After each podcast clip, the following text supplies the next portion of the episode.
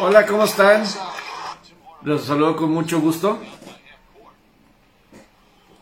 Aquí vamos a tener esta previa de juegos de campeonato de la NFL. Aquí una, una hora como lo hemos estado haciendo. Ojalá que vamos a ver si gente se empieza a conectar poco a poco. Pero aquí por mientras vamos platicando. Aquí tengo mi derecha en la computadora el juego de Anaheim contra Ottawa.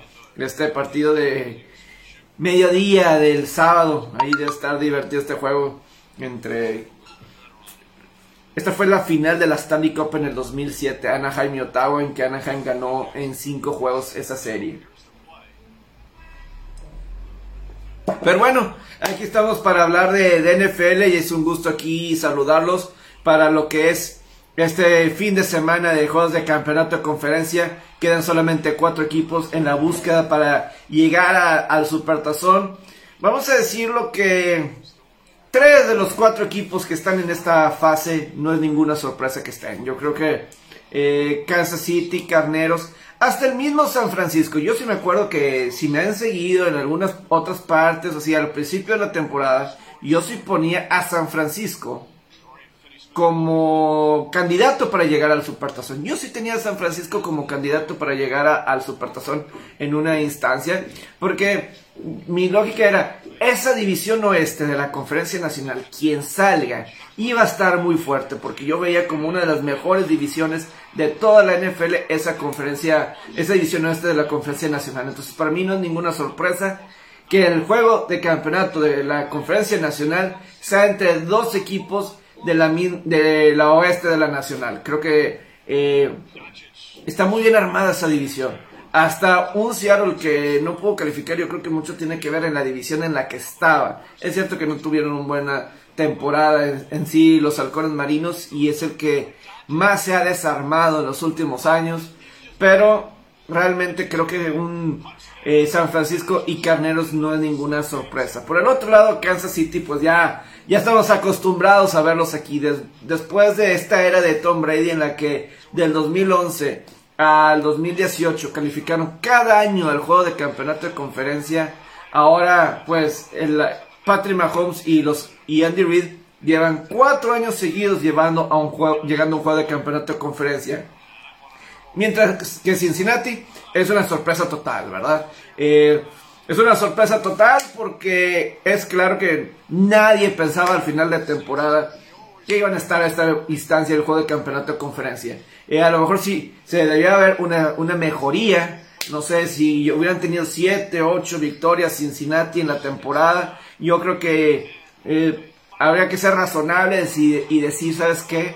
Eh, cumplieron, cumplieron Cincinnati para esta segunda temporada con Joe Burrow pero pues ahora Cincinnati llega a esta, instancia y Cincinnati definitivamente no está con la idea de que ya, ya cumplieron, ya hicieron todo, aquí estamos para... Eh, y ya, no tenemos, eh, ya no tenemos nada que perder. Digo, yo creo que es claro que Cincinnati no piensa de esa forma. Kansas City, obviamente, tiene a todas estas cuatro eh, juegos seguidos de campeonato de conferencia y es genial por parte. Eh, eh, es genial por parte de, Kansas City, ¿verdad? El que. Andy Reid. Segunda vez en su carrera, el head coach de los jefes de Kansas City, que ha llegado cuatro veces seguidas a un juego de campeonato de, conferencia. Es la segunda vez en su carrera. Con las Águilas de Filadelfia llegó cuatro veces seguidas. ¿Se acuerdan? En el 2001 con Filadelfia perdieron contra los Carneros de San Luis Luego en el 2002 perdieron contra los Bucaneros de Tampa Bay en lo que fue el último partido eh, en el viejo estadio veteranos. Luego en el 2003 pierden el juego de campeonato contra Carolina y finalmente ganaron eh, a... ¿Qué fue? Atlanta, Atlanta en el 2004 para llegar al Supertazón.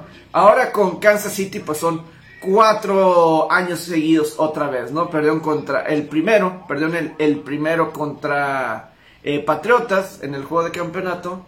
Luego los últimos dos han ganado. Contra Titanes en el 2019 y la temporada pasada en contra de los Bills. Esta es el, la cuarta ocasión que llegan, mientras que Cincinnati pues no había estado en esta instancia desde 1988. Cincinnati en su historia eh, nunca ha perdido un juego de campeonato, pero bueno, nada más han llegado dos veces y las otras dos fueron en Cincinnati. Este es en, de visitante, ¿verdad? Por parte de.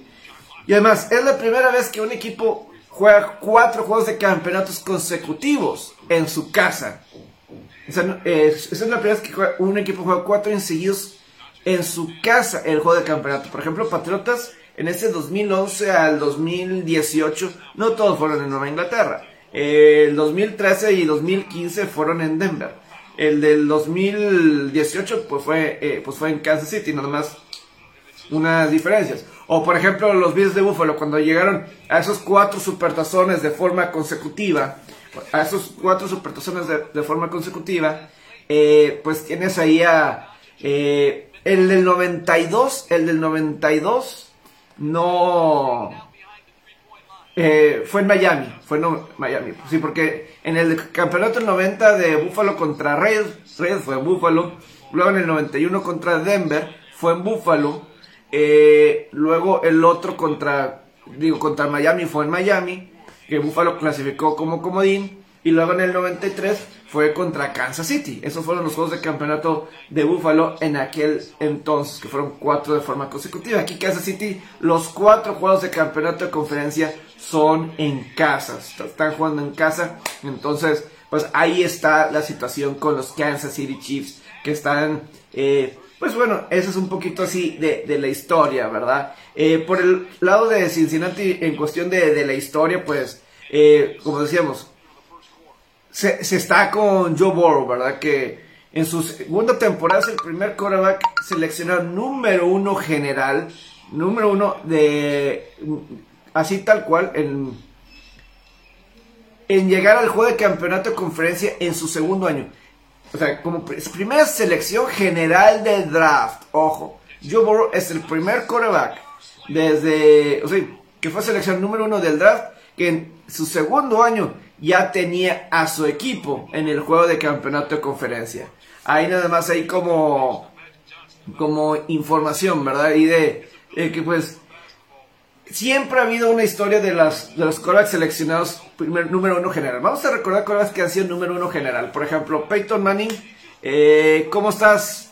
Eh, Saavedra, gusto en saludarte aquí platicando sobre los juegos de campeonato de, de mañana, de los cuatro partidos. Eh, ya vamos a hablar un poquito de, datos históricos. Ahorita con el Kansas City contra Cincinnati, pues hay datos así históricos. Y, y yo borro como la primera selección del draft del 2020, pues es, es, es, increíble. Eh, vamos, vengas, fan de toda la vida. Pues ojalá. Aquí con, lo de John Burrow como la primera historia. Para la gente que después lo subo en mi podcast Spotify, a veces me detengo porque pues, me tengo a leer los comentarios para... Yo creo que es una forma más dinámica de subir audio para que no sea nada más yo hablando y tratar de incluir los comentarios de la gente. Entonces, si me tengo un poco con una idea, pues es porque incluyo a la gente en mi conversación. Para mí es importante unir gente en mi conversación. A mí me encantaría poderlos tener al aire, o sea, tener la conversación en audio grabada para poder tener estas conversaciones, eh, eso para mí sería fantástico, el poder tener esas conversaciones eh, por teléfono, así, en línea, en línea, eso para mí se me haría eh, muy, muy padre, pero pues ahorita así es como se puede en estas instancias, ¿verdad? Pero lo de Joe Burrow, si revisamos la historia de los corebacks de seleccionados número uno general en drafts, mínimo en la era de, los supertazones, eh, Terry Bracho, pues que fue primera selección general, pues este, se tardó un rato para llegar al, juego de, de en el 72 fue la primera vez que Pittsburgh llegó a un juego de campeonato con, y fue en el 69, no fue, él fue seleccionado en 1970 eh, Terry Bracho. Entonces, él se tardó tres años para llegar a un juego de, campeonato. Mientras que, por ejemplo, otro eh, Troy Aikman, que fue en el 89, 89, 90, 91. en el cuarto año, Troy Aikman llegó a un juego de campeonato de conferencia. En el cuarto año, Troy Aikman. Que otros, John Elway eh, fue seleccionado en el 83, en el 86. Cuatro años pasaron para que llegara él a un juego de campeonato de conferencia. Eh, otra selección de primera ronda general el caso de Peyton Manning. Fue seleccionado en 1998 hasta el 2003. Fue el primer año que llegó al juego de campeonato de conferencia Peyton Manning. Otro jugador que fue seleccionado número uno general, Drew Bledsoe, fue seleccionado en el 93 y en el 96 fue el primer juego de campeonato de, de Drew Bledsoe como en el, en el. Eli Manning, pues que le puedo decir también, pues fue el seleccionado en el 2004, 2007 fue el primer año que llegó al juego de campeonato de conferencia. Entonces, si estamos haciendo así, recordando los éxitos de Korak seleccionado número uno general, eh, por lo general son cuatro años. Estoy hablando como primer selección general del draft, ¿no? ¿Y qué tienen en común estas selecciones primeros general del draft? Es que por lo general los equipos son malos, es decir, cuando Terry Bracho fue seleccionado por Pittsburgh, pues el equipo venía, Pittsburgh no es lo que es ahorita, ¿verdad? Pittsburgh es una franquicia como Detroit, como, como lo que es ahorita Detroit, como lo que era Tampa, como era un Cleveland, 40, 42 años de ser una franquicia verdaderamente perdedora. Llega Chuck Noll y todo eso, y poco a poco fueron construyendo para que se convirtiera en un equipo verdaderamente de época, ¿verdad? Y, y eso fue, contribuye. O por ejemplo, bueno, John Elway pues no llegó a los Potros de Baltimore, que era la franquicia que incluso se terminó cambiando un año después a Indianapolis, ¿verdad? A, a, Indianapolis. Pero, pues de cualquier manera, Denver pues se tardó unos 3, 4 años para que llegara incluso al juego de, campeonato de conferencia. Troy Aikman pues llega a Dallas que pues en ese año del 89 pues fue una reconstrucción total, ¿verdad? Con la llegada de Jimmy Johnson y Jerry Jones ahí con los vaqueros pues eh, batallaron en un inicio. Eh, digo, hasta eso Peyton Manning cambió inmediatamente a los Potros de Indianapolis. La primera temporada de Peyton sí tuvieron récord de 3 victorias y 13 derrotas, pero en la segunda cambiaron el récord completamente al revés. 13 victorias, 3 derrotas y pues pierden en la ronda divisional contra los Titanes de Tennessee en el primer juego de postemporada. Entonces no alcanzan a llegar al juego de, campeonato. Entonces es ahí una, una de las historias, ¿verdad? Así alrededor de los juegos de, de estos corebacks que son seleccionados número uno general. Eh, ¿Cómo estás, Raúl? Gusto en saludarte. Pues eh, la, la sorpresa... Puede ser, o sea, puede ser, digo, eh, en cuestiones de lesión, yo tenía una duda con Kansas City, pero va a jugar. Tyron Matthew va a jugar este safety que para mí es importantísimo. A ver el cómo regresa Tyron Matthew con Kansas City. Él va a tener que estar mentalmente bien, no solamente en la cuestión física, sino la cuestión mental, para tratar de descifrar la, a la ofensiva de, Cincinnati. Eh, este juego de Cincinnati contra Kansas me gustaría ver sus opiniones. Aquí veo que hay varios que nos están apoyando, están apoyando a Cincinnati. Y yo sí creo que Cincinnati tiene una muy, pero muy buena oportunidad de poder conseguir eh, la, victoria. Eh, tienen. Yo, la, verdad, cuando estaba viendo el Buffalo Kansas, yo, decía, yo sentía que Buffalo es un rival. Yo creo que, yo creo que Buffalo era el mejor equipo de toda la NFL. Y lo sigo creyendo, nada más que, pues, obviamente eh, Patrick Mahomes está ahorita en un momento eh, diferente. Ahora, porque yo me acuerdo, este, yo creo que lo más seguro, eh, Tocayo, que sí iban a ser eh, altas. Porque la, es más, el mismo coordinador defensivo de Cincinnati ya lo dijo. El coordinador defensivo de Cincinnati ya lo dijo que él lo que deben de hacer es limitar a Kansas City a goles de campo y no permitir los touchdowns. Eh, ¿Verdad? Eso fue lo que, lo que dijo. Eh, entonces, ¿qué, ¿qué, está tratando de decir? Va a ser bien difícil que detengan a Kansas City a patadas de despeje. Eso se entiende, eso se entiende, ¿verdad? Pero, pero, pero, eh, tienen que delimitarlos a goles de campo. Y lo mismo tiene que pensar Kansas City del otro lado. Tienen que detener el, que tenga mejor trabajo dentro de la zona roja. Va a terminar ganando, o sea, ofensivamente y defensivamente. ¿Quién va a estar mejor de Cincinnati y Kansas City en la zona roja? Porque, por ejemplo, estaba leyendo algo de, por ejemplo, esta persona Wright de, de Fox Sports que decía que Cincinnati no más pudo tener un touchdown contra Titanes. Eso no va a ser suficiente para Kansas City. ¿Cuántos puntos Kansas City le anotó a Titanes en la temporada regular? Tres puntos, ¿verdad? O sea, yo creo que no podemos ver a los partidos eh, y comparándolo así tan fríamente, de que ah, tres puntos anotó en este juego o nada más un touchdown. Sí, pero ¿contra quién jugó? Titanes no es cualquier equipo. Titanes no es cualquiera de, cualquier defensiva. Yo creo que Titanes es mejor defensiva que Kansas City y, que Cincinnati, ¿verdad?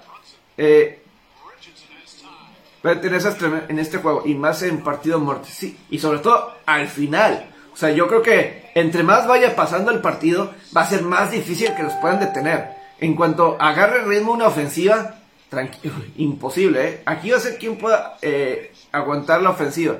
Pero, pero sí me, eh, sí me entienden a lo que trato de decir. Enfrentar a Buffalo y enfrentar a Titanes, o las circunstancias de los partidos, son completamente diferentes. Ahora, Cincinnati ha logrado tener ventajas de 10 puntos en ambos juegos. Contra Raiders tenían ventaja de 10 puntos, ¿verdad? Y contra Titanes también tenían ventaja de 10 puntos. Eh, casi, eh, contra Titanes pues los dejaron empatar y, contra Raiders pues bueno, eh, terminaron colgados del poste prácticamente Cincinnati. Después tener ventaja de 10 puntos. Cincinnati si llega a tener ventaja. Yo creo que en algún momento el partido Cincinnati va a tener una ventaja. Y también Cincinnati tiene que estar preparado mentalmente si en algún momento del partido van a estar abajo en el marcador.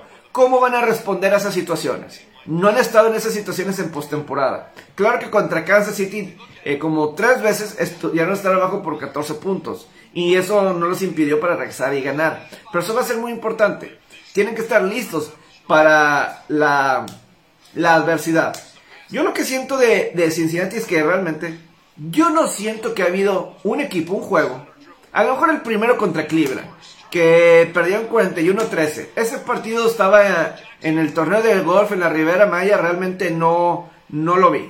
Eh, no lo vi así a detalle, realmente venían después del juego contra Jets que habían perdido. Y a lo mejor todavía estaban con eso en mente, ese juego que perdieron contra los Jets, ¿verdad? Pero yo no siento realmente que Cincinnati nunca ha sido superado ampliamente por un rival en cualquiera de los partidos que me puedan mencionar, en cualquiera, y sobre todo enfrentando a los equipos que están a los equipos de elite o los equipos de, postemporada. Realmente nadie los ha superado categóricamente. Yo, yo me atrevo a decir, eh, los partidos de, por ejemplo, contra Green Bay, ese juego Cincinnati le faltó ambición para ganar ese partido. Estaban en la par, solamente les faltó ganar el juego. Les faltó ganar el juego. En lugar de buscar ser más agresivos y posicionarse mejor para el gol de campo, se conformaron con lo que tenían y para mí ahí les costó el partido. Para mí ahí les costó a Cincinnati ese juego, el no ganarlo. Eh, ¿Verdad? Eh, ¿Cómo estás, César? Eh, saludos. Entonces, por ejemplo, está esa situación con ese juego de Green Bay. Otro partido, el de San Francisco. ese juego se fue a tiempo extra y además se complicaba el juego de Cincinnati por unos balones sueltos del regresador de patadas de Cincinnati que de repente se le olvidó cómo filiar un balón. Y tuvo un par de balones sueltos.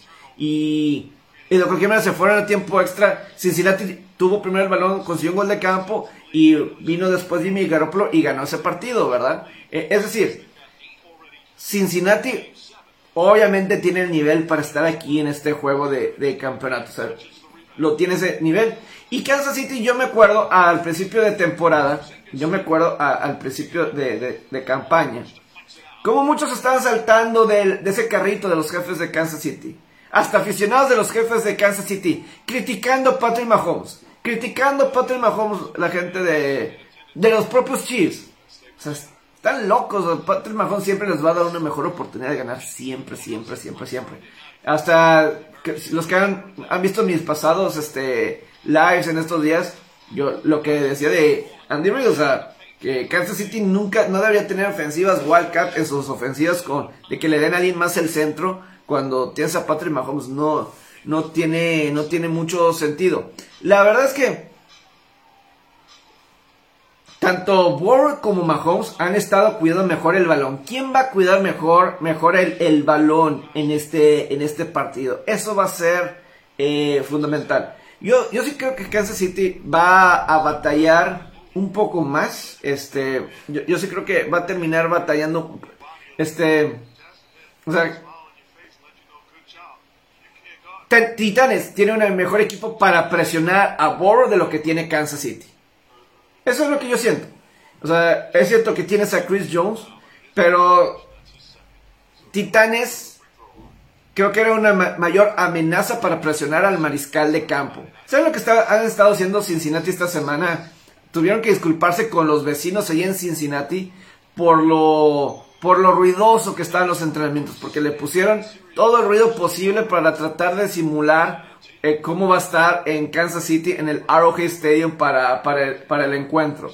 Eh, pero obviamente Cincinnati para ganar el partido sí creo que tiene que anotar en este juego más de 30 puntos. Cincinnati en sus últimos seis juegos de postemporada han sido juegos de bajas, han sido juegos de, de bajas y los últimos primeros dos partidos han sido bajas. Aquí Cincinnati va a tener que estar mejor en la, en la, zona, en la zona roja. Pero yo creo que aquí, bueno, Raiders no era tan bueno en, la zona roja. Eh, televisión. Claro, no, es que la NFL está, está muy bueno ese dato que das, eh, Tocayo. Eh, dice, chequen esta dato, de las 100 transmisiones eh, son eh, juegos de, NFL, o sea, es, sí, sí, de, definitivo es un tremendo, tremendo dato de lo popular que, de lo popular que es este encuentro. Eh, y estos juegos de campeonato. Y estos juegos de campeonato van a tener más de 40 millones de personas que lo van a ver. 40, 50 millones de personas van a estar viendo este, este partido.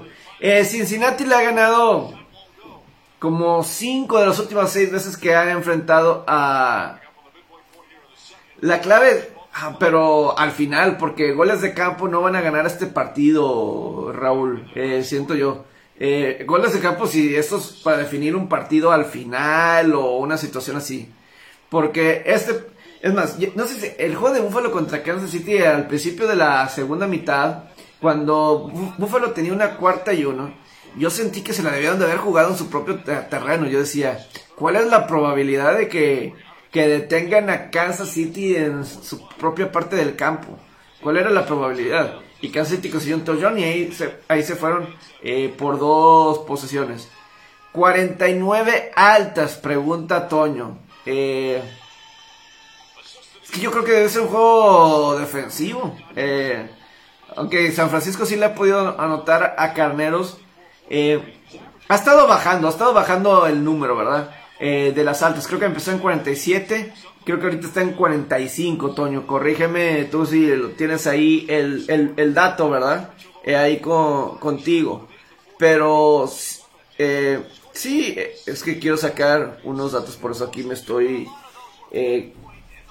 Ah, aquí, me estoy cambiando, cambiando aquí de, de, página en la NFL para tener así los algunos, algunos datos. Eh, pero 49 altas. Ahí puede estar. Espérate que baje un poco, un poco más, pero creo que San Francisco para aquí va a tener que anotar más puntos. Y también es diferente el tipo de juego, también es diferente. O sea, el juego pasado era en la nieve y todo eso, y en el frío. Eh, aquí debe ser un poco diferente, pero ahorita ya que estamos terminando este de Kansas City contra Cincinnati, yo creo que de lo, de lo importante se han hecho las altas en los últimos siete juegos de Kansas City. Los últimos siete juegos de Kansas City han sido, han sido altas. Yo no me creo tanto el que la defensiva de Kansas City sea... O sea, ha mejorado bastante la defensiva de Kansas City al, al del año pasado. O de los últimos... De, sí, está mejor con Steve Spagnolo, es cierto. Pero no hay duda que Kansas City ha batallado más la defensiva cuando se enfrentan a corebacks buenos y a ofensivas buenas, ¿verdad? En el caso de, como es el caso de, de cargadores, ¿verdad? ¿Cómo batallaron en contra de los cargadores? ¿Se acuerdan? Eh, perdieron el primero contra cargadores y en el segundo tuvieron que venir atrás. Es más, cargadores tuvo varias cuartas y uno que no lograron convertir a primeros y dieces, a touchdowns. Tuvieron varias cuartas y unas que no lograron convertir a touchdown y luego al final eh, le faltó a Justin Herbert eh, y compañía y lo fueron grandes series al final de Mahomes que terminó ganando el, partido. Así, así tal cual. Entonces, eh, Kansas City ha anotado 30 puntos o más en como ah, aquí voy a es más eh, Kansas City ha anotado 30 puntos o más en 6 de sus últimos 7 juegos y ha estado promediando 37 puntos por partido. Cincinnati más vale que tenga que anotar muchos puntos porque el juego pasado lo ganó la defensiva de Cincinnati. Junto con lo que pudo sacar de ahí eh, Borrow, y compañía. Pero, y los goles de campo. Porque creo que Cincinnati movió suficientemente el balón, pero no estaban pudiendo conseguir touchdowns sino goles de campo. Pero sí, eh, Cincinnati creo que en este en este playoff están como 3 de 11 Cincinnati en la zona roja. 3 de 11. 3 de 11. Eso tiene que estar mucho mejor Cincinnati en la zona roja. No puede estar 3, 3 de 11. Eh, y yo creo que donde tiene que mejorar Cincinnati es en las segundas oportunidades. Siento que en la zona roja están haciendo muchas jugadas de corto yardaje que no dan mucha esperanza realmente en segundo down y se están dejando en tercer y largo y le están dejando a, a Borough pocas posibilidades. Es decir, eh, o sea, terceras y largos. Y pues sí, te va a convertir algunas. Es, bueno Borough, pero no te va a convertir tantas. Creo que la clave para Cincinnati es en esas primeras y segundas, tienes que tener buenas jugadas en esas situaciones. Tienes que tener buenas jugadas y jugadas que te vayan a dar un avance interesante. ¿Verdad? Que no te dejen en terceras y ocho, terceras y nueve, porque creo que ahí va a haber goles de campo y, en este partido no puedes estar eh, dependiendo de goles de campo. En este partido tienes que convertir touchdowns. Y Cincinnati tuvo éxito en la zona roja en contra de Kansas City en temporada, temporada regular. Para terminar este juego de Cincinnati contra Kansas. Kansas lo que sí necesita hacer en este partido es defender mejor a Jamar Chase. Y defender mejor a Cincinnati en general. Kansas City necesita eh, haber estudiado qué hizo Titanes, qué hizo equipos como Denver, por ejemplo. ¿Qué hicieron esos equipos? Al, limitar la jugada grande de Cincinnati. Que eso es lo que tienes que detener. La jugada grande de Cincinnati, que eso no pudiste hacer en la semana 17 al principio de mes en contra de, de y compañía. O sea, Jamar Chase, que fueron 266 yardas. Ward, este 35, no podía solo y creo que no puede solo. O sea, necesitas, como de repente le juegan a Mahomes y compañía, evitar la jugada grande. Ellos necesitan emplear lo mismo Kansas City. Kansas City necesita emplear algo similar. Tratar de limitar el ataque, las jugadas explosivas. Porque de ahí es donde vienen los 30. Cuando Cincinnati nota más de 30 puntos, son de las jugadas grandes. De Chase. O sea, eh, de Chase. De Higgins de Boyd, quien sea, jugadas grandes, explosivas. De ahí es donde vienen los 30 puntos. Cincinnati no es tanto de series poco, poco, poco. Es algo que creo que es el siguiente paso, yo creo que para la, ofensiva de Cincinnati. Para, porque si empiezas a convertir en esas jugadas eh, más de series de poco a poco, vas a tener mucho más jugadas semanales con este ataque aéreo. Eh, Joe Burrow nunca ha perdido un juego de postemporada en su vida. Joe Burrow nunca ha lanzado, ha perdido un juego de postemporada eh, en su vida. Eh, está incluyendo en colegial, nunca ha perdido un juego de postemporada. Eh, no tiene, hasta la semana pasada tuvo una intercepción que pues yo creo que no fue tanto su culpa. Samanji Piran pues no, no hay, no resultó. Pero bueno, yo sí creo que va a ganar Cincinnati el partido. Yo sí voy con Cincinnati en este partido. Eh, no, no, no han terminado. Y creo que Cincinnati sí regresa a, al Supertazón. Similar a como. Esto pinta muy, mucho como en 1981, ¿verdad? Cuando en el 81 eh, ellos eh, venían de tres temporadas seguidas siendo el peor equipo de su división. Y en el que sigue llegaron al Supertazón. Yo sí veo Cincinnati en el Supertazón. Del otro lado, en la conferencia nacional. En la conferencia nacional. San Francisco y Canadá. Me voy en este orden porque me estoy me voy por el orden cronológico de los partidos, por el calendario. Y en el juego de campeonato de la conferencia nacional, tienes a eh, San Francisco y Carneros, ¿verdad? Tienen mucha historia entre ellos dos. Es más, voy a sacar aquí. Es la segunda vez que se enfrentan en juego de campeonato de conferencia estos equipos. El pasado fue en 1989, la última vez que se enfrentaron en un juego de campeonato de conferencia. Y, y por ejemplo,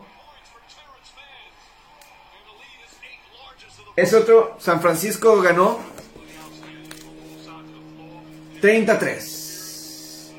No sé si alcance leer. ¿eh? Es un libro ya bastante viejo, ¿verdad? 33. En ese juego de campeonato de, de 1989, ¿no? Que para mí fue el año cumbre. El, cuando obviamente Joe Montana histórico, ¿verdad? Y todo, pero como ese año del 89 fue el mejor de Joe Montana, fue el MVP y ahí fue de la temporada, ganó el Super Tazón, ganó el MVP del Super Bowl, estableció récord de touchdowns en un juego, el Super Bowl con 5 y y como que ese fue el año mágico para San Francisco y Joe Montana. Yo creo que para mí ese equipo de 1989 de San Francisco yo creo que es el mejor equipo campeón de Super Bowl de la historia. Esos 49 de 1989. Realmente siento eso. Eh, era Joe Montana en su pico más alto de su carrera. Con Jerry Rice, John Taylor, eh, Roger Craig, defensivas. Tenías a Ronnie Law, Charles Haley. Eh, la verdad, la verdad. Y cómo dominaron en esa postemporada. San Francisco nada más perdieron dos encuentros. Y uno de sus rivales más fuertes en ese año fueron los Carneros. Eh, incluso una de las dos derrotas esa temporada fue contra Carneros. Y luego, en el lunes por la noche de esa temporada, ya en diciembre, se volvieron a enfrentar contra unos Carneros de, Los Ángeles que eh, tenía una ventaja como de 17 puntos en el, en el cuarto cuarto.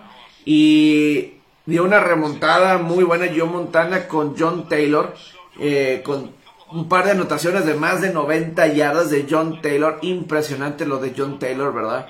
Eh, y entonces, y es que ese Carneros de 1989, ¿verdad? También tenía a gente como, eh, pues era cuando estaba este Chris Everett de quarterback y Flipper Anderson, que era el receptor número uno de esos carneros. También estaba Henry Eller, ¿verdad? También estaba Henry Eller en esos carneros de los Ángeles entrenados por John Robinson. ¿Se acuerdan de ese coach John Robinson?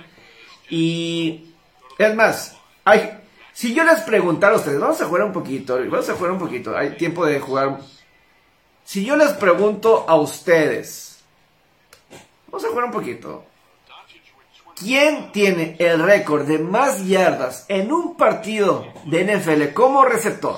Como receptor, ¿quién tiene ese récord? Vamos a jugar aquí un poquito, a ver si ¿Quién tiene el... Les voy a dar unos minutos antes de seguir con lo que sigue, pero a la gente que se está comunicando aquí. Si yo les pregunto, ¿quién es el receptor que tiene más yardas en un partido de NFL como receptor? ¿Quién es? Eh, creo que este va a estar interesante y eh, a ver si alguien me sabe responder. Les voy a dar una pista fue jugador de uno de los cuatro equipos que está en este juego, en este fin de semana de conferencia. Es un jugador que estuvo en uno de estos cuatro equipos que está en esta final de campeonato de conferencia. Eh, ahí para darles eh, esa, esa idea. ¿Quién fue el que tiene eh, el récord? Es más, si quieren, googleenlo. Googleenlo y aquí a ver quién, quién, lo, quién lo pone aquí. Ah, exacto. Muy bien, Dani. Allá el Flipper Anderson, Willie Flipper Anderson, en un juego en ese año del 89 precisamente contra los Santos de Nueva Orleans. Willie el Flipper Anderson, con ese, en ese juego contra los, los Saints en un domingo por la noche. Hace poco vi un reportaje de él y de, ese partido y es increíble, eh, híjole, ese Chris Everett. No sé si, Dani, no sé si tú has visto ese reportaje, tú que estás aquí, no sé si has visto ese reportaje de NFL Films Presents de Everett y de Flipper Anderson, de que pues cuentan cómo fue el partido, porque creo que el hijo de Flipper Anderson, creo que estuvo con los Tejanos de Houston un ratito, estuvo un ratito con los Tejanos de Houston.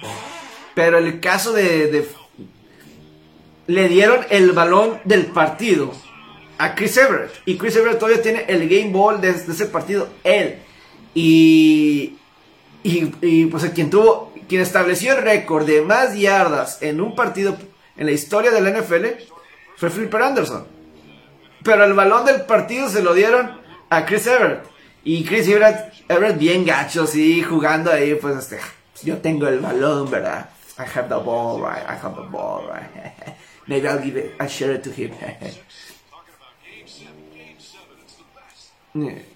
este, el reportaje, es uno de, es uno de NFL Film Presents, eh, un 30 de ese reportaje que dices. Iniciaré con el de. ¿Sabes qué? Pronto voy a ver el de el Year of the Scab, el del 1987, el año de la huelga de 1987. También está eh, ese por ahí, pero sí. Y, y, esos carneros de Los Ángeles eran muy explosivos. Ese equipo de los carneros del 89 y pues llegaron hasta el juego de campeonato. Y le vencieron a unos gigantes de Nueva York en tiempo extra para llegar a ese juego de campeonato del 89 de un pase precisamente de Chris Everett a Flipper Anderson en tiempo extra y dejaron a todos callados en Gigantes. Pudimos haber tenido dos años seguidos juego de campeonato entre Gigantes y San Francisco, pero pues bueno, eh, terminó ganando eh, muy bueno, muy muy bueno. Eh, el, y el segundo, ¿verdad, Dani? El, el segundo, el, de, el que hacen todo el análisis eh, el análisis así de, todo lo que sucedió. Muy, muy bien explicado. Eh, pues ganó, un Oscar, ganó un Oscar ese documental cuando salió, creo que fue en el 2016 cuando salió ese 30 por 30 de... Pero bueno, así pensando en lo que es este, estos partidos del juego de... Se vuelven a enfrentar San Francisco y, y Carneros y yo creo que lo que todo el mundo que estamos aquí, que somos amantes del fútbol americano principalmente, que nos encanta esto, sabemos... El que profundizan más de... No, sí, está muy, muy bien hecho, o Y creo que te deja claro que... De oye, siento que claramente lo hizo, ¿verdad? O sea, la verdad. Yo sí creo que claramente... Eh, como diría Chris Berman, OJ did it, OJ did it. Como diría el Chris Berman cada vez que uh, hacía una referencia, por alguna razón había una diferencia, OJ did it. Eh, sabemos que en el de San Francisco Carneros, ¿qué es lo que todo mundo hemos escuchado alrededor de, de los carneros? Y es que San Francisco ha ganado los últimos seis partidos entre San Francisco y Carneros. Es más, en los últimos seis juegos para los que les gustan las apuestas entre San Francisco y Carneros, el underdog ha sacado la línea. Es decir, San Francisco pues ha sacado la línea en los últimos cuatro juegos. El quinto, San Francisco era el favorito, pero no sacó la línea en el, quinto juego. Eh, pero básicamente San Francisco ha dominado esta serie y, pues hay, hay, una muy buena rivalidad que puede que vaya a durar en esta división entre Sean McVay y Kyle Shanahan, ¿verdad? Parece que va a durar bastante esta rivalidad. Eh, yo les pregunto a ustedes, ¿quién prefiere así de, coach, Kyle Shanahan o Sean McVay? Creo que los dos son excelentes, excelentes entrenadores eh, en jefe. Creo que en lo general son excelentes eh, entrenadores en jefe. La, la cuestión de Kyle Shanahan es que pues Ah, ¿Sabes? A veces lo que pienso con estos coaches es que tratan de ser demasiados exactos, demasiados. Y son tan genios que a veces tratan cosas diferentes y al intentar cosas diferentes ahí es cuando se les, se les complica eh, el asunto. Shanahan, pásame ese tono de... Déjame lo busco, Dani. Déjame, déjame lo busco. Tengo que buscar... Hay que buscar, Dani, o tú que estás buscando ese de OJ Did It, eh, un prime time donde salga algo de OJ Santiago, esta es la cerrada de Atlanta. Ayer era cuando Chris Berman hacía mucho la, referencia. Esta es la cerrada de Atlanta, cuando estaba en Atlanta, OJ Santiago. Y cuando cada vez que la anotaba o hacía una jugada importante, decía OJ did it. Entonces, Si buscas NFL el prime time del 98 y hay una jugada importante de OJ Santiago, eh, por ahí podría venir un OJ did it. Este, eh, creo que por ahí es como lo se puede encontrar. Y en YouTube hay muchos NFL prime times ahí de, del pasado. Eh, pero sí, creo, hace mucho la referencia esa de OJ Did cuando OJ Santiago, ex a la cerrada de Atlanta, conseguía touchdown. Es algo que yo tengo en, mi mente bastante. Eh, Shanahan es una leyenda. Pues vamos a ver, ¿verdad? Porque yo sí estoy cansado este fin de semana con toda la crítica hacia Jimmy Garoppolo. Yo sí estoy cansado con toda esta plática de Jimmy Garoppolo. O sea, la verdad, la verdad, yo sí creo que es un buen mariscal de campo. Eh, unos pueden decir, ah, es que es el equipo. Yo creo que es un coreback. Yo no creo que es coincidencia que ganen nada más cuando está él. O sea, si fuera, si fuera realmente el equipo, si fuera realmente solamente el equipo, San Francisco seguiría ganando sin en los partidos que no está Jimmy Garoppolo. ¿Verdad? El récord está ahí bien claro. Cuando juega Garoppolo, San Francisco puede ganar cerca del 70% de los juegos. Cuando no, es lo contrario. Entonces, si fuera, si es, ah, es que tiene un gran equipo a su alrededor, con los otros quarterbacks, hasta con Trey Lance cuando jugó, podría ser. Hay que recordar, hay que recordar que San Francisco, recuérdenme, ¿quién jugó el partido? A ver, ¿se acuerdan? Eh, no lo tengo en la mente, lo quiero recordar. El juego que perdió San Francisco contra Cole McCoy y los Cardenales. ¿Quién era el coreback en ese partido? A lo mejor me estoy equivocando, ¿verdad? A lo mejor me estoy equivocando, a ver. Este juego contra Arizona del 7 de noviembre. Ah, era Garoppolo, era Garoppolo. De cualquier manera, eh, creo que si era, si era Sí, sí era Garoppolo de cualquier manera, sí era, sí era. En ese partido que era... Que era Col McCoy, sí, no, de cualquier manera era, era Col. Pero, o sea, por lo general San Francisco gana. O sea, San Francisco por lo general gana cuando está... Y le ha ganado a los carneros. San Francisco tiene contra Carneros, ellos saben que han ganado los últimos seis juegos de forma consecutiva. Y aquí los carneros, pues obviamente tienen una... Están tratando de convertirse en el segundo equipo en la historia de, la NFL en jugar el Super Bowl en su propio estadio.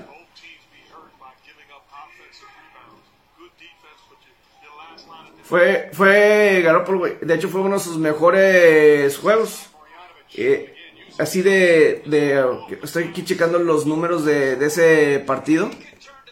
Completó 300, 28 de 40, 326 yardas y dos pases, dos pases de, anotación en ese partido que fue, así es, el 7 de noviembre. Ah, es que ese, fin de semana no estaba, estaba en, en, el, cubriendo el torneo de golf, por eso no lo tenía muy, muy en mente, estaba en, la, en la Ribera Maya, pero después de ahí es cuando se viene toda esta muy buena racha de, de San Francisco y pues ahí tienes a San Francisco en contra de, eh, de hecho fue uno de sus mejores, de sus mejores juegos, ¿no? Así es. Entonces, Carneros, algo que me ha impactado en esta postemporada, me empezó a dar calor, me empezó a dar calor, por eso estoy así.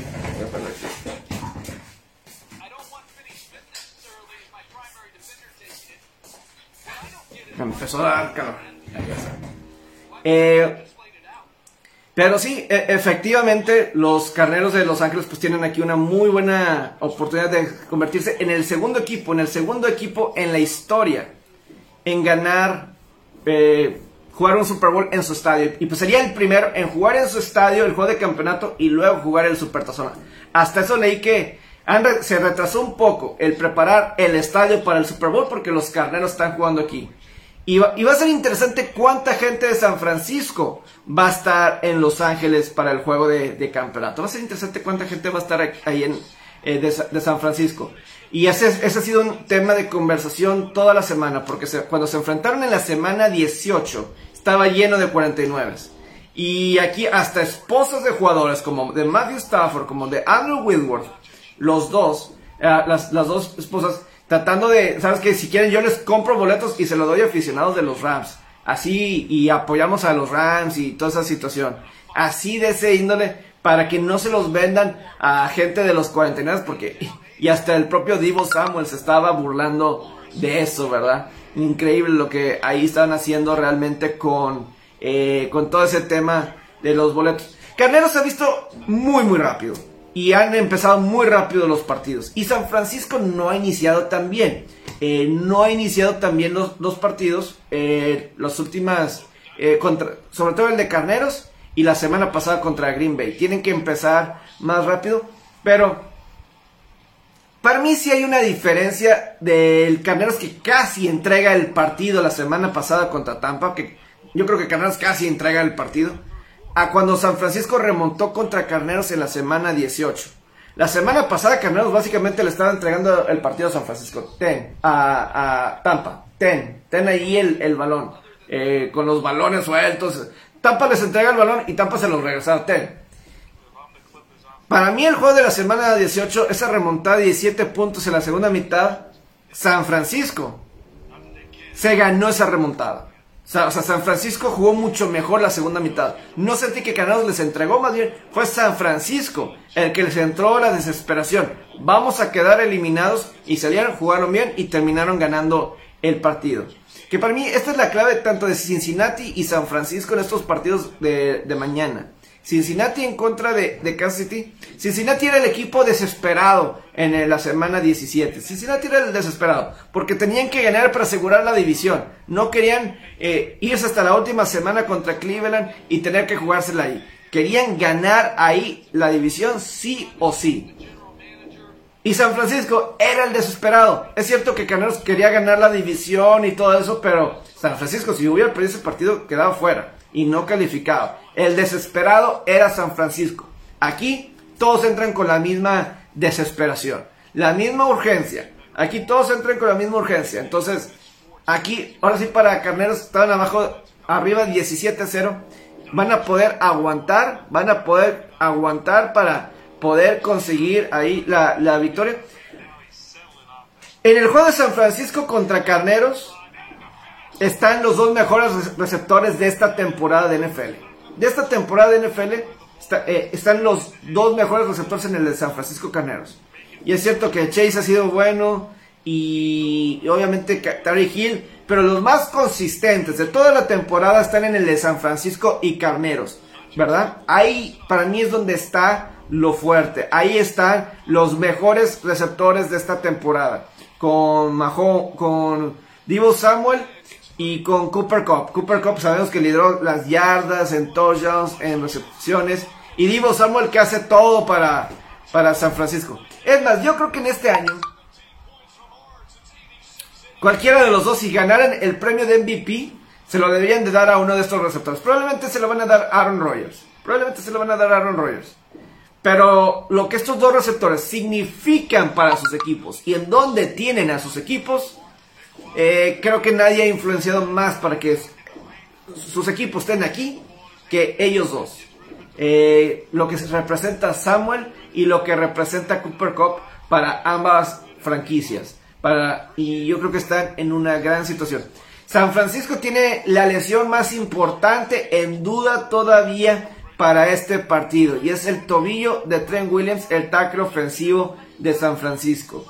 Él es la porque ya sabemos que Tyron Matthew va a regresar de Kansas City. Sufrió conmoción, ya no está en el protocolo de conmoción, va a jugar. Pero acá este Trent Williams es importantísimo. Porque Arizona y Tampa, Tampa que no tenía a uno de sus lineros ofensivos, a Wills, no lo tenía. Algo que están eh, batallando era contra ese frente defensivo de los Rams. Y sí, y Trent Williams, algo que le da a San Francisco es poder controlar a ese frente defensivo de los carneros. Con Trent Williams tienes esa posibilidad. Y tienes a Alex Mack de centro, un buen centro. Entonces, si, puede, si llegan a tener de alguna forma San Francisco a Trent Williams, Eso es lo que tienes que hacer con Carneros. Controlar esa frente defensiva. Porque si no, este perímetro de Carneros sí puedes tenerle éxito.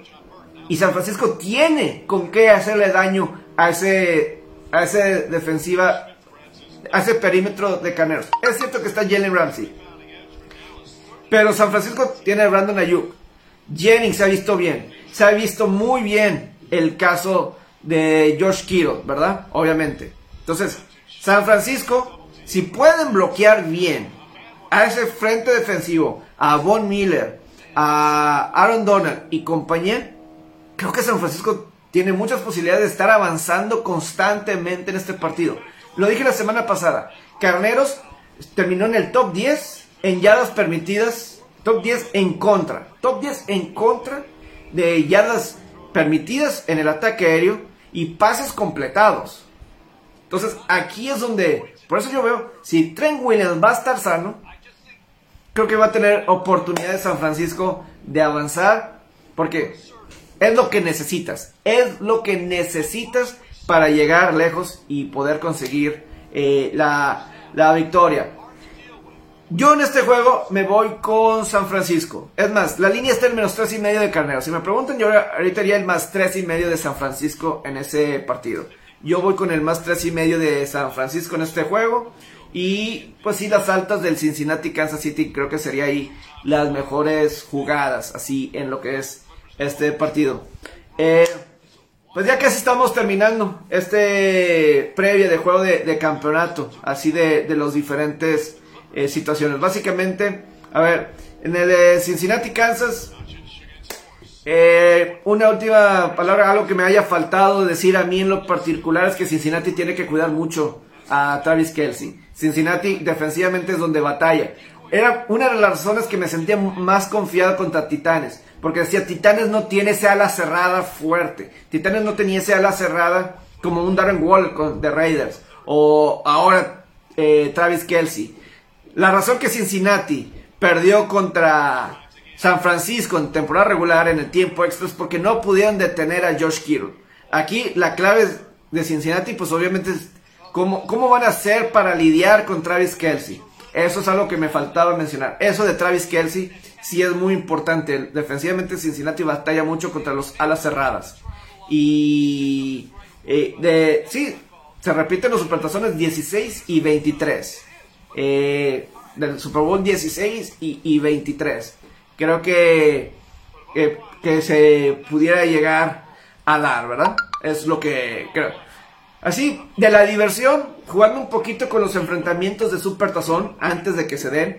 Es más, si, San Francisco pasa, sería repeticiones ya sea de los Supertazones de contra Cincinnati que hubo, o si es Kansas City, pues es la repetición del Super Bowl de hace dos años, ¿verdad? Que San Francisco ahí tuvo la oportunidad de ganar, pero no pudieron aguantar a Mahomes, que cuando Mahomes se, prende, pues ahí es bien difícil de, contener. Y el otro es los, los carneros de, Los Ángeles. Los carneros de, Los Ángeles, pues ellos no, no han... Vamos a ver, si es carneros contra eh, Kansas City, yo recordaría mucho el juego del 2018 que fue ahí en el Coliseo de Los Ángeles, que iba a ser en México, que se fue para allá y fue un partidazo con Jared Goff de quarterback titular. Yo me iría, es lo que, lo primero que se me vendría a la mente, el partidazo que fue de muchos puntos y todo eso fue un gran partido y sería un gran supertazón ese. Eh, si es eh, Cincinnati en contra de, de Carneros, si ese llega a ser el Super Bowl, pues a lo mejor no es el que llamativa, creo que mediáticamente es el que llamaría menos, porque creo, a lo mejor se barataría, se llenaría de bengalíes, a lo mejor ese juego más que de, los carneros, no sé, no sé, no sé. Pero creo que no, no llama tanto la atención, digo, ahí sería la conexión de Sean McVay con Zach Taylor, ¿verdad? Eh. Gana Kansas faltando saludos a mis Bills y es que pero no es por nada, o sea, viendo lo que pasó la, pasó la semana pasada, posiblemente esa fue la razón que Cincinnati, en el juego de la semana 17, Cincinnati se la jugó en cuarta y uno porque no querían eh, permitir, no querían eh, permitir un... No querían permitir un touchdown. O sea, no quería permitirle que Kansas City, que Mahomes tuviera una vez más el balón. No, no, no, no. Y se la jugaron, se la jugaron. Tuvieron el castigo porque no querían eh, que Mahomes tuviera la oportunidad de empatar el, juego. O no me acuerdo cuál era la, situación, pero no quería que eso sucediera. No quería que eso sucediera. Y, pues Buffalo le dio 13 segundos. Cincinnati le dejó 0 segundos. ¿Qué, qué presiones? ¿Qué presiones dejarle eso? Eh, jugar con, con esa faceta. Pero bueno, ya nos vamos. Ya nos vamos. Ojalá disfruten de los juegos de campeonato. Gracias a la gente que se conectó. Eh, ahorita lo subo a mi Spotify Anchor. Pues aquí se queda eh, para aquí en el Facebook si alguien lo quiere ver después. Y pues bueno, aquí estamos eh, para todos ustedes. Aquí estamos para todos ustedes. Y pues ojalá que tengan un gran, gran fin de semana. Y vamos a ver qué pasa con el caso de Tom Brady. Si por ahí de martes o miércoles se retira, pero bueno, eso ya es para más adelante. Que tengan un gran día.